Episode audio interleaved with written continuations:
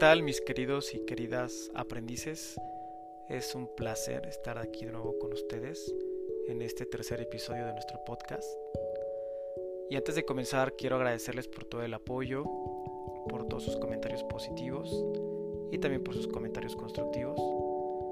Créanme que con todo esto nosotros nos empeñamos día con día en mejorar el contenido y la calidad de nuestros episodios incluso pues haciéndonos de unas mejores herramientas para poder brindarles esa calidad que ustedes buscan.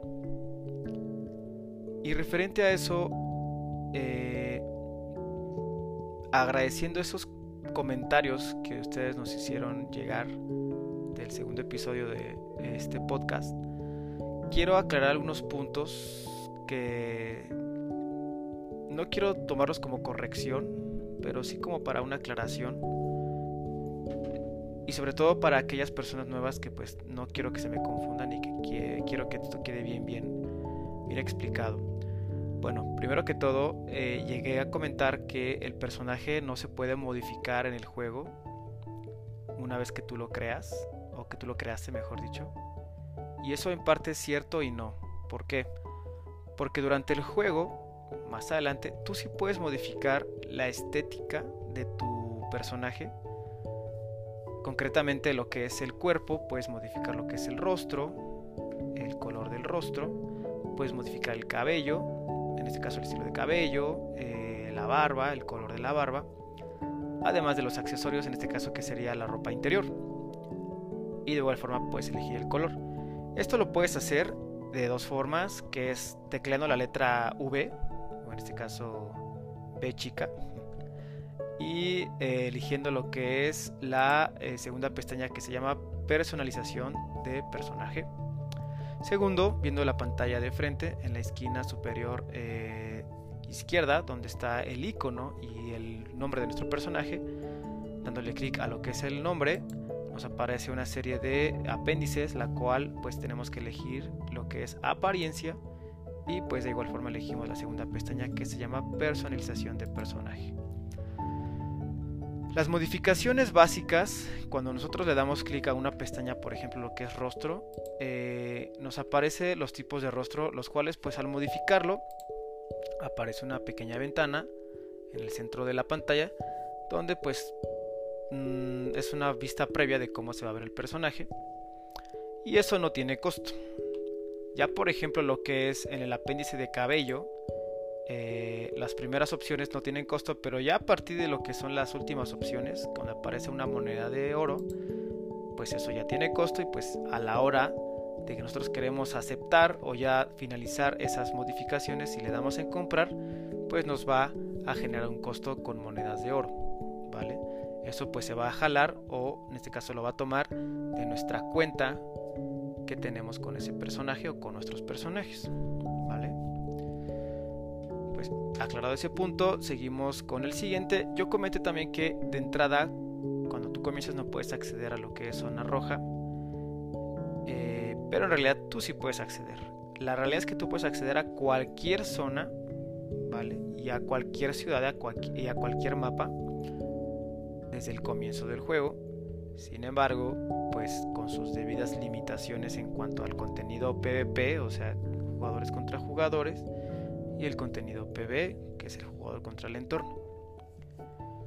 La zona de Caerleon o el mapa de Caerleon o la ciudad de Caerleon es una zona eh, que está rodeada de mapas de zona roja en los cuales el contenido PvP, o sea, jugadores contra jugadores, es muy latente. Entonces es bastante riesgo de poder perder tus cosas si es que llegas a morir a manos de otro personaje.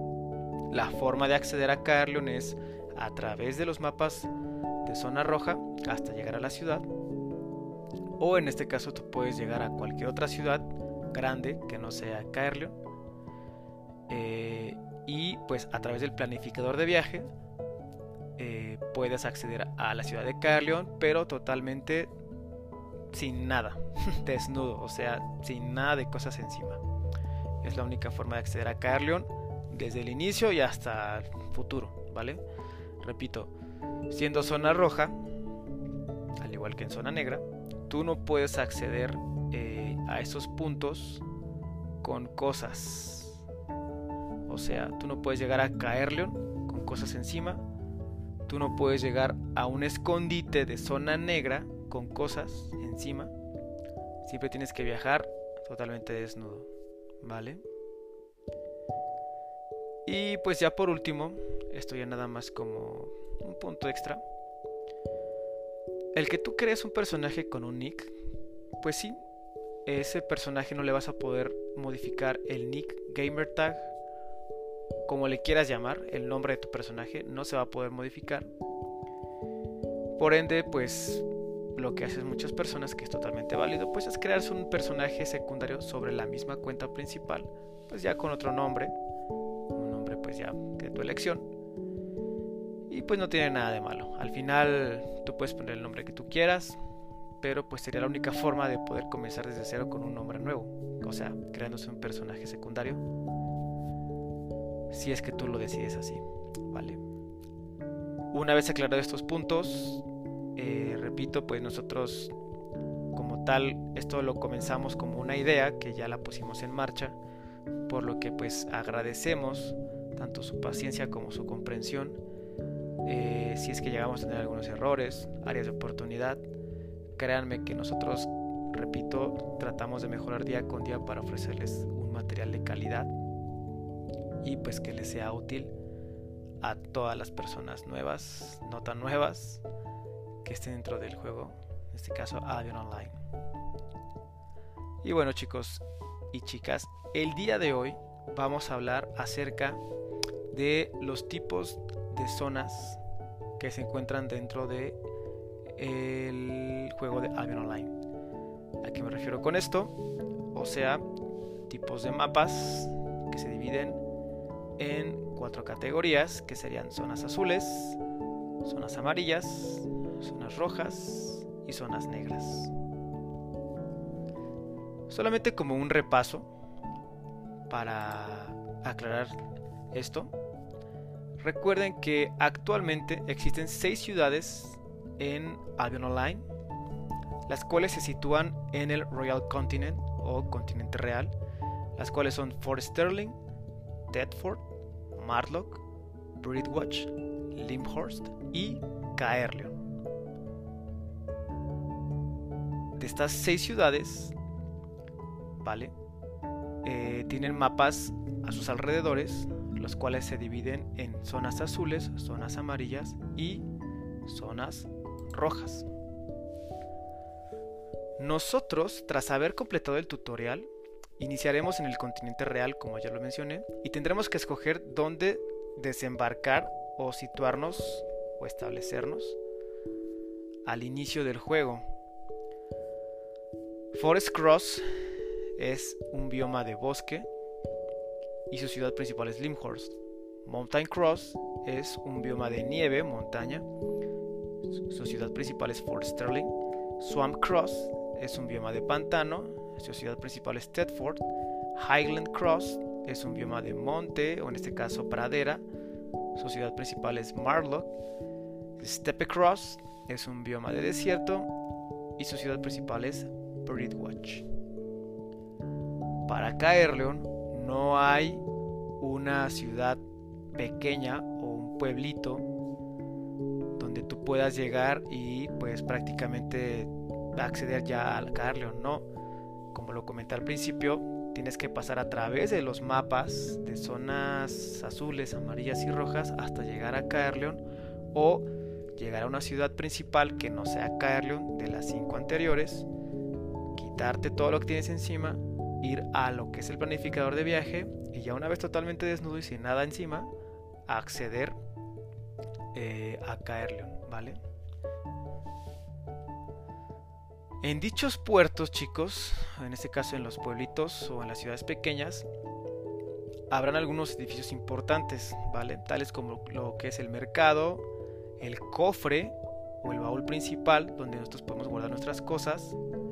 Sin embargo, se recomienda que transporten esas cosas que ustedes llevan encima al cofre de la ciudad principal más cercana o donde ustedes quieran acentuarse. Esto, chico, debido a que la mayor parte del tiempo estaremos en dichas ciudades. Prácticamente ya no vamos a tener que ir a esas ciudades pequeñas porque pues ese contenido ya no va a ser suficiente para lo que nosotros vamos a hacer a futuro. ¿Vale? Como repaso rápido, eh, recuerden que los biomas se caracterizan por poseer un recurso en abundancia. Eh, lo que es el bioma de bosque Limhorst, el recurso principal es la madera, el recurso secundario es la piel, o en este caso lo que es cazar animales para convertirlo a cuero. El bioma de nieve, que en este caso sería Forest Sterling, el recurso principal es mineral y el recurso secundario sería piedra. Vale. Eh, en este caso lo que es el bioma de pantano, el recurso principal es la fibra para crear tela el recurso secundario sería la madera el bioma de monte, que sería pradera, marlock, el recurso principal es la piedra y el recurso secundario sería el mineral. El bioma de desierto, que es Britwatch, el recurso principal es la piel, en este caso, como lo comenté, cazar animales para después procesarlo a cuero. Y el recurso secundario es la fibra, ¿vale? Se recomienda ampliamente, chicos y chicas, escoger un solo recurso un solo oficio para dedicarse de lleno a eso. Es bueno que ustedes pues farmen o recolecten todo tipo de recursos, pero es recomendable que sí se dediquen de lleno a un solo recurso. Más adelante profundizaremos la razón de eso. Además de que al iniciar tendrán puntos de aprendizaje disponibles que deben de gastar en la rama de recolección, ¿vale? que hayan escogido, o en este caso en el oficio que hayan escogido. Sin embargo, esto lo explicaré más adelante, ¿vale? Profundizaré más en esto. Por ahora es recomendable que no gasten esos puntos de aprendizaje, ¿vale? En subir armas o armaduras, ¿no? Guárdenlos para el tema de lo que es la rama de recolección. Al igual que también es recomendable que no gasten el ítem que les da los 3 días de premium. Recuerden que con esos 3 días de premium ustedes no pueden comprar su isla personal. Tienen que tener por lo menos 30 días de premium para poder comprar esa isla personal. Ustedes de entrada lo único que pueden comprar es una isla de gremio una vez que ustedes hicieron un gremio o crearon un gremio, más adelante podemos profundizar en ese tema. Pero esa es una pregunta que me hacen constantemente. Repito, únicamente con 30 días de premium ustedes pueden comprar su isla personal. Recuerden que con los 30 días de premium se pueden comprar en la tienda directamente o con dinero del juego, que en ese caso a la actualidad se compra con 9.3 millones de silver por 30 días de premium. ¿Vale? Ok, pues en este caso eh, el continente real posee zonas, como lo comenté, que se diferencian por tiers, niveles y colores. Esto es sumamente importante chicos y chicas, ya que definen si una zona es PvP, o sea, jugador contra jugador, o si no lo es. Ok, ahora dentro de esta zona y continente real existen como ya se mencionó, tres tipos de zonas. Y comenzamos con la zona azul. La zona azul, exceptuando por lo que son las facciones o irse faccionado, que más adelante profundizaremos en ese tema, las zonas azules son completamente seguras de lo que es el contenido PvP, jugador contra jugador. Las muertes que se llevan ahí o que se dan ahí son cuando uno se facciona. ¿vale? Si nosotros nos faccionamos y morimos a manos de otro jugador faccionado, pues perdemos todo lo que llevamos en nuestro inventario. Repito, más adelante profundizaremos en este tema de lo que son las facciones.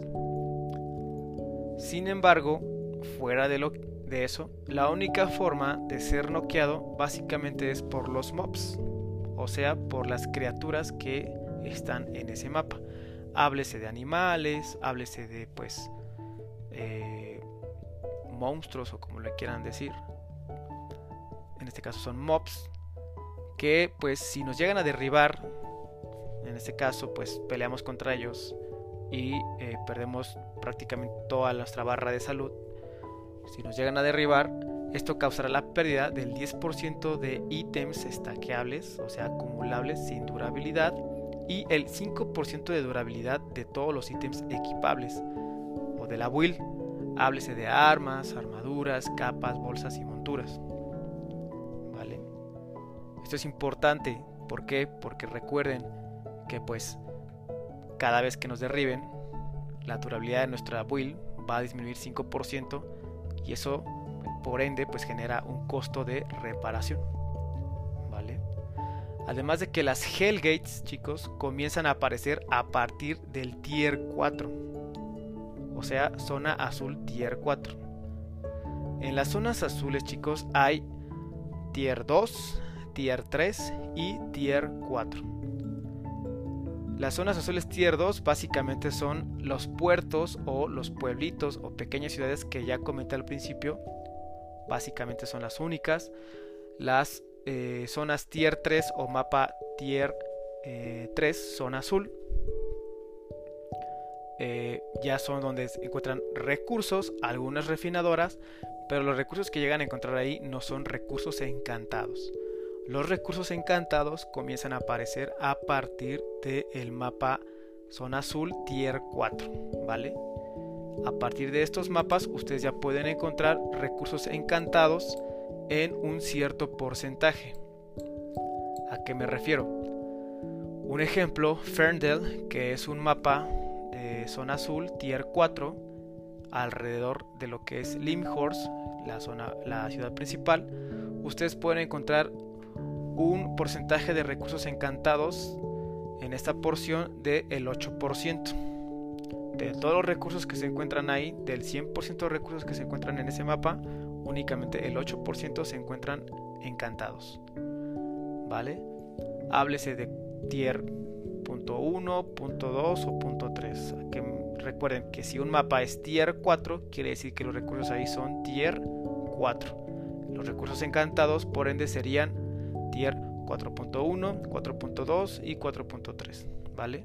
Ahora, también se pueden encontrar recursos de un tier inferior, o sea, un ejemplo, si nosotros estamos en un mapa tier 4, vamos a encontrar recursos de tier 2 hasta tier 4, ¿vale? Y recuerden que los recursos encantados nada más son a partir de tier 4. No hay recursos encantados tier 3. Si ustedes quieren más información sobre un mapa y sobre los recursos que van a encontrar ahí y sobre el tier del mapa, durante el juego eh, tienen la opción de apretar lo que es la letra M o picarle lo que es la tecla M, donde ustedes van a, salir lo que es el mapa total o el mapa principal del juego, donde se va a ver lo que es el Royal Continent, el continente real, en la parte de arriba van a ver lo que es el mapa de zona roja, perdón, de zona negra. Y si ustedes teclean la letra N, les aparece lo que es el minimapa con la información acerca de dónde ustedes están situados. En este caso, o el ejemplo que les comentaba, si ustedes se sitúan en Ferndale o en cualquier mapa de zona azul, cuando tecleen la letra N, les aparece más información acerca de lo que es ese mapa y en la parte de arriba les aparece el color del mapa, el nombre y en lo que es la esquina derecha, parte superior, los recursos que van a encontrar junto con el porcentaje de recursos encantados que van a encontrarse ahí mismo, ¿vale? Esto es importante para que, pues, por ejemplo, ustedes se puedan acostumbrar a que si entran a un mapa o cierto mapa, puedan saber qué tipo de recursos van a encontrar ahí, con qué porcentaje de eh, de recursos encantados te van a encontrar también y pues a partir de qué tier de recursos van a por ustedes recolectar. Pasando a lo que es el tema de eh, zonas amarillas, las zonas amarillas son zonas ya de PvP restringidas o en este caso a baja escala donde al ser atacado por otro jugador únicamente los noqueará, ¿vale? O sea, los derribará. haciendo que nosotros perdamos el 10% de ítems estaqueables y el 5% de durabilidad de ítems equipables. Las Hellgates de esta zona pueden matar al jugador, ¿vale? O sea, pérdida de inventario. A la actualidad, actualmente las Hellgates de zona azul, ¿vale? Que son en este caso una actividad PvP en zona azul. Si te enfrentas a otro jugador, únicamente te derriba. Pero en las Hellgates de zona amarilla, si te enfrentas a otro jugador, a, si te llega a eh, pues prácticamente matar, aquí si ya pierdes los ítems de tu inventario. ¿Vale? Las zonas amarillas, únicamente ustedes dentro del juego las van a encontrar en tier 5. ¿Vale? Actualmente las zonas amarillas dentro del mapa las van a encontrar en Tier 5. En estas mapas de zona amarilla también ya se van a encontrar con los jefes de mundo o los World Boss, los cuales más adelante profundizaremos qué es esto o qué es esta actividad. ¿vale? Dentro de los mapas de zona amarilla ustedes se van a encontrar con recursos para recolectar de tier 3 hasta tier 5, ¿vale?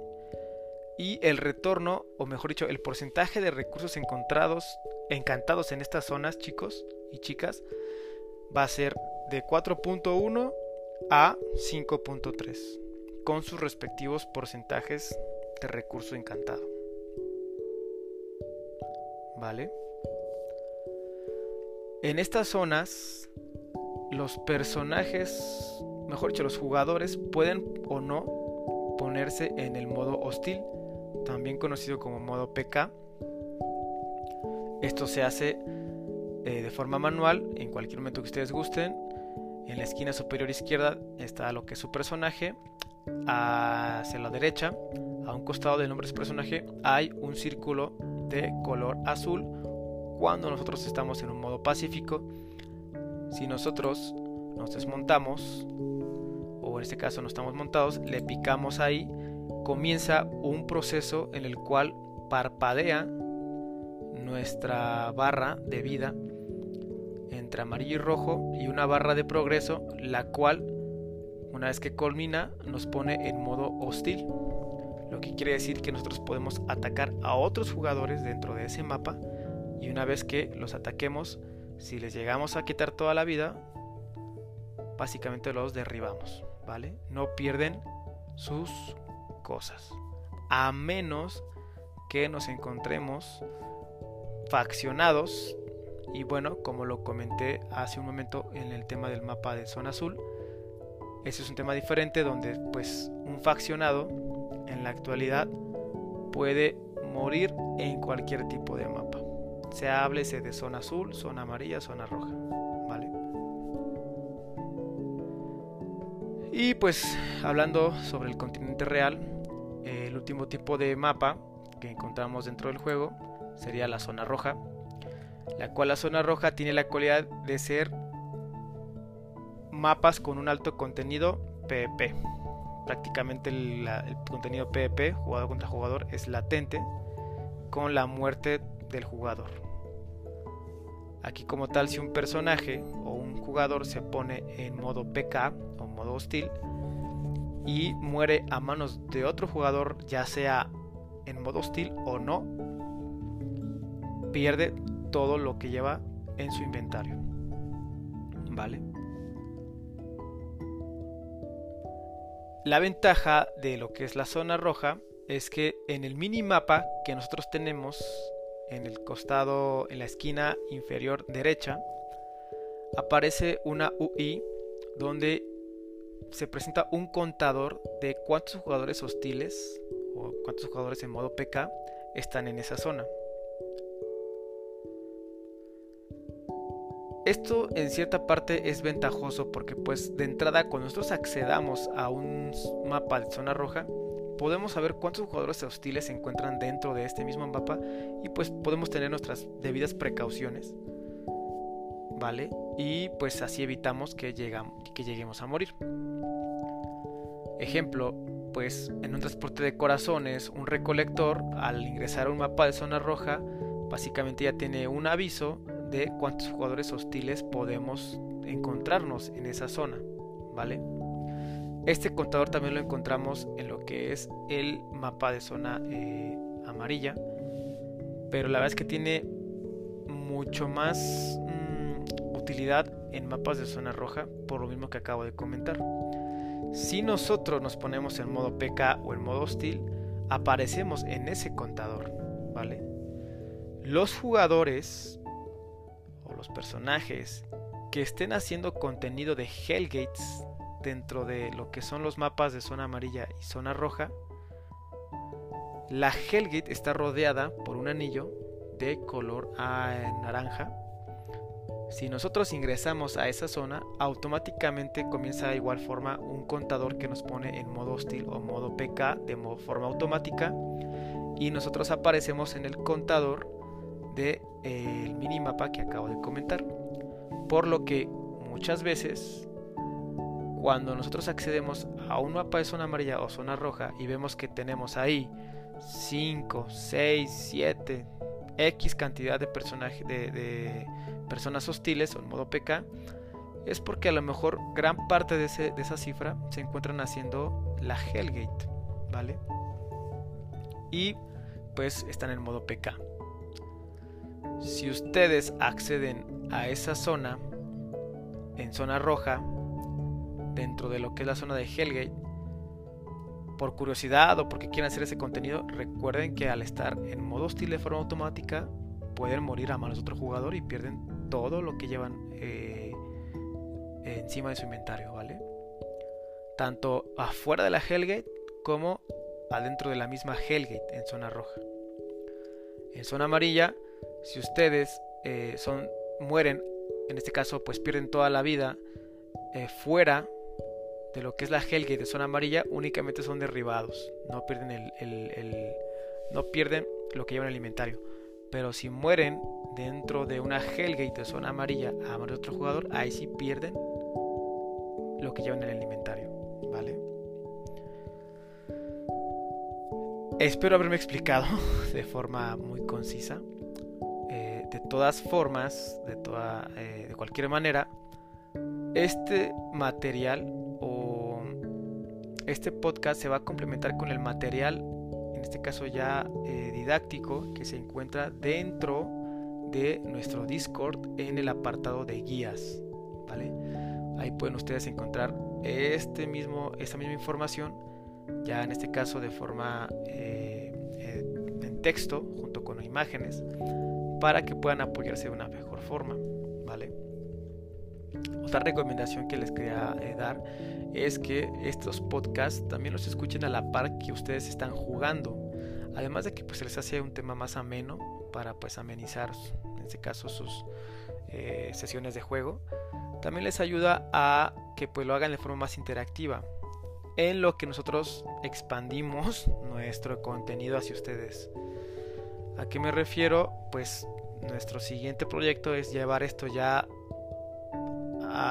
pues un tema más didáctico como videos, en este caso a través de plataformas de videos, háblese de YouTube, cualquier plataforma a futuro, pero de mientras lo, lo que recomendamos es que mientras escuchen nuestros podcasts lo hagan preferentemente mientras están en su sesión de juego para que pues mientras nosotros vamos explicando ustedes vayan interactuando dentro del juego y pues viéndolo de primera mano.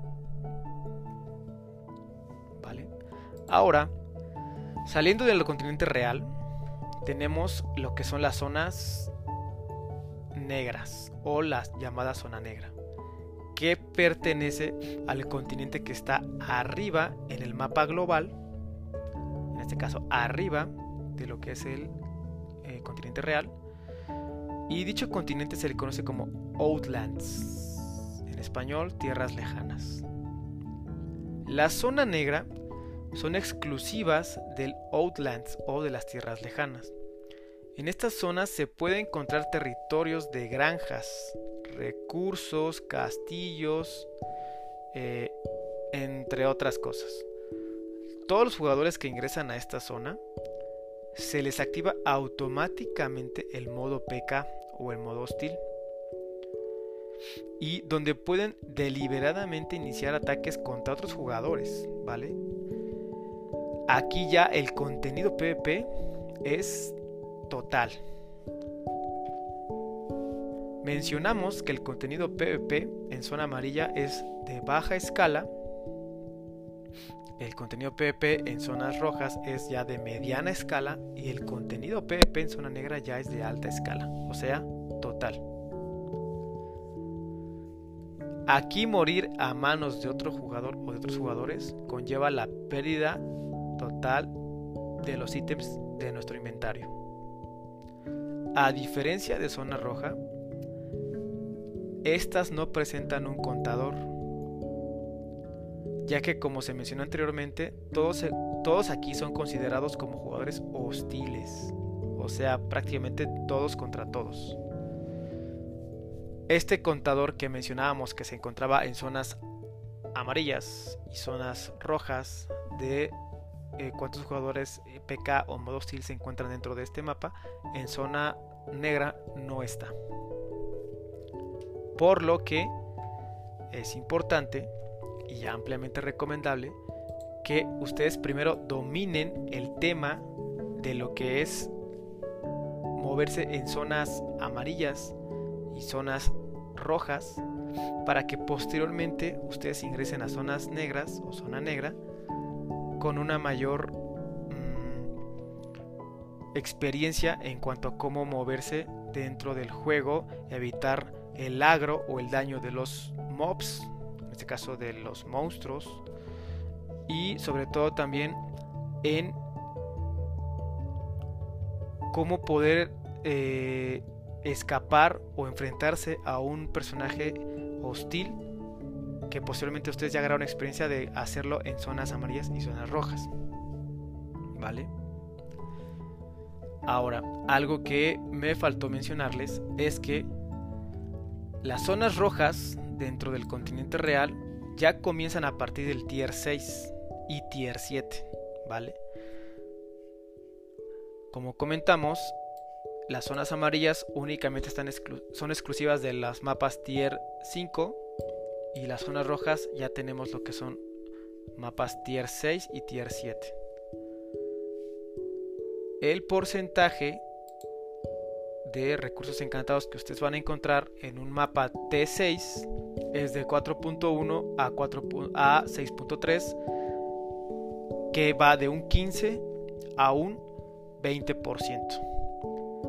Entre más cerca un mapa de zona roja esté de Caerleon, mayor porcentaje de recursos encantados va a tener, que el máximo sería a la actualidad del 20%. Y entre más lejos se encuentre de la zona, eh, perdón, de Caerleon, van a tener un porcentaje del 15%.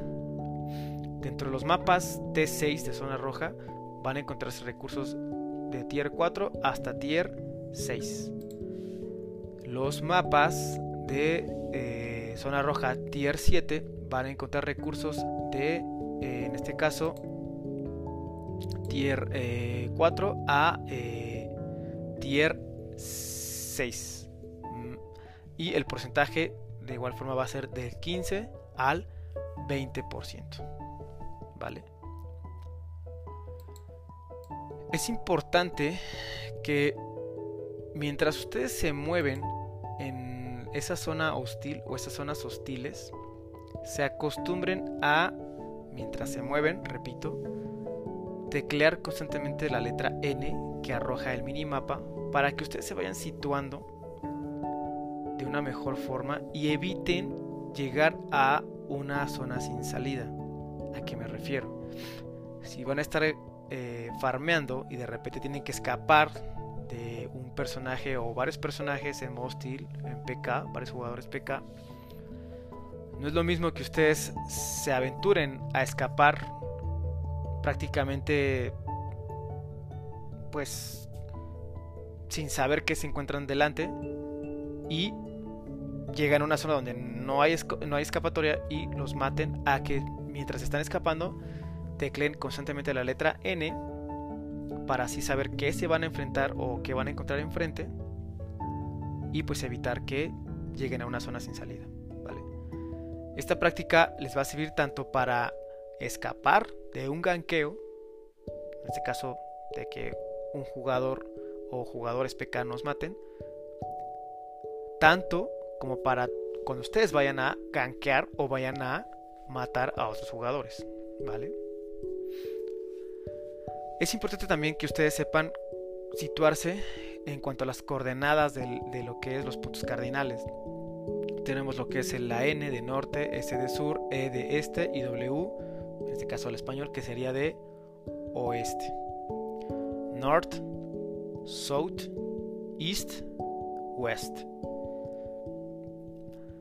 Los personajes dentro del juego, los jugadores, cuando ustedes están en alguna sesión de farmeo, de ganqueo, cualquier actividad, ya sea que el caller o en este caso la persona que dirija una, eh, un grupo o una party de jugadores de cualquier tipo de contenido, llegue a comentar, vamos a dirigirnos hacia NE, vamos a dirigirnos hacia noreste vamos a dirigirnos hacia northeast. Lo que quiere decir que viendo el mapa de forma eh, frente, si nos indican que vayamos hacia el norte, pues vamos a ir hacia la esquina superior, hacia la N.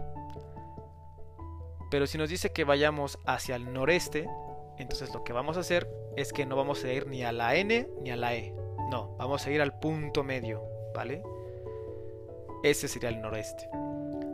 Lo mismo aplica para las demás. Si nos dicen que vayamos hacia el sur, nos vamos todo hacia la S. Si nos dicen que vayamos hacia el sureste, perdón, sureste, suroeste, sería en este caso ni, ni a la S ni a la W, sino el punto medio entre las dos. De igual forma, si pues tienen dudas acerca de esto, repito, este material lo pueden encontrar dentro de nuestro Discord, el dojo de Argidas Sensei. Ahí van a encontrar ya material visual para que tengan una mayor eh, pues entendimiento de lo que les acabo de comentar. Esto es sumamente importante porque el tema de cómo situarse dentro del mapa, los puntos cardinales, es importante para contenido prácticamente a futuro de ZBZ o ganqueo o farmeo, lo que ustedes gusten. ZBZ que es el enfrentamiento de un grupo masivo de personas contra otro grupo masivo de personas para la conquista o defensa de un territorio. Ahora, estos términos que yo estoy comentando esta terminología como tal. De igual forma, tenemos un documento, o en este caso un concentrado, de toda la terminología que se usa dentro de Albion Online, para que pues ustedes escuchen esta terminología, no, pues prácticamente ya entiendan de lo que estamos hablando, porque es muy usado la verdad es que muy pocas veces van a encontrar una persona que diga, vamos a hacer contenido jugador contra jugador, vamos a hacer contenido jugador contra entorno. O sea, se, utilizan más estas abreviaciones. Y también es importante que se acostumbren a usarlas porque no nada más aplica para Albion Online, prácticamente aplica para muchos juegos más, ya sea MMO o cualquier otro tipo de juego. Entonces, este, este, concentrado o este documento con la terminología lo van a encontrar dentro de nuestro Discord. ¿Vale?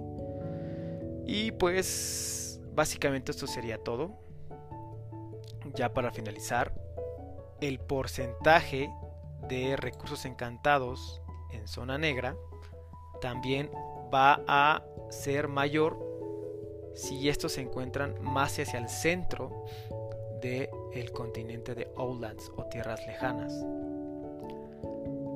Entre más cerca, repito, esté este mapa del centro del continente Outland, tierra lejana, mayor cantidad de recursos encantados van a encontrar.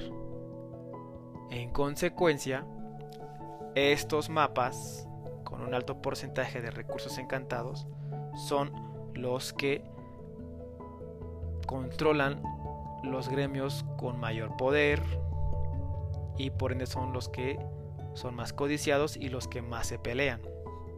¿Vale? Así que respecto a esto, tome sus debidas precauciones, ya que pues en primer lugar no es fácil llegar ahí. En segundo lugar, no es fácil sacar los recursos que llegas a farmear o recolectar de esos mapas. Y en tercer lugar, pues van a estar muy asediados por gankers. Entonces lo recomendable es que cuando ustedes vayan a ese tipo de, mapas, lo hagan ya sea con un escondite OHO cerca o en ese mismo mapa para evitar pues una muerte segura. ¿Vale? Esto es importante y más adelante profundizaremos en el tema de cómo moverse en esas zonas para pues precisamente evitar una muerte segura y pues que también se aventuren a, conocer estos mapas, ¿vale? Espero haber abarcado la mayor parte de la información.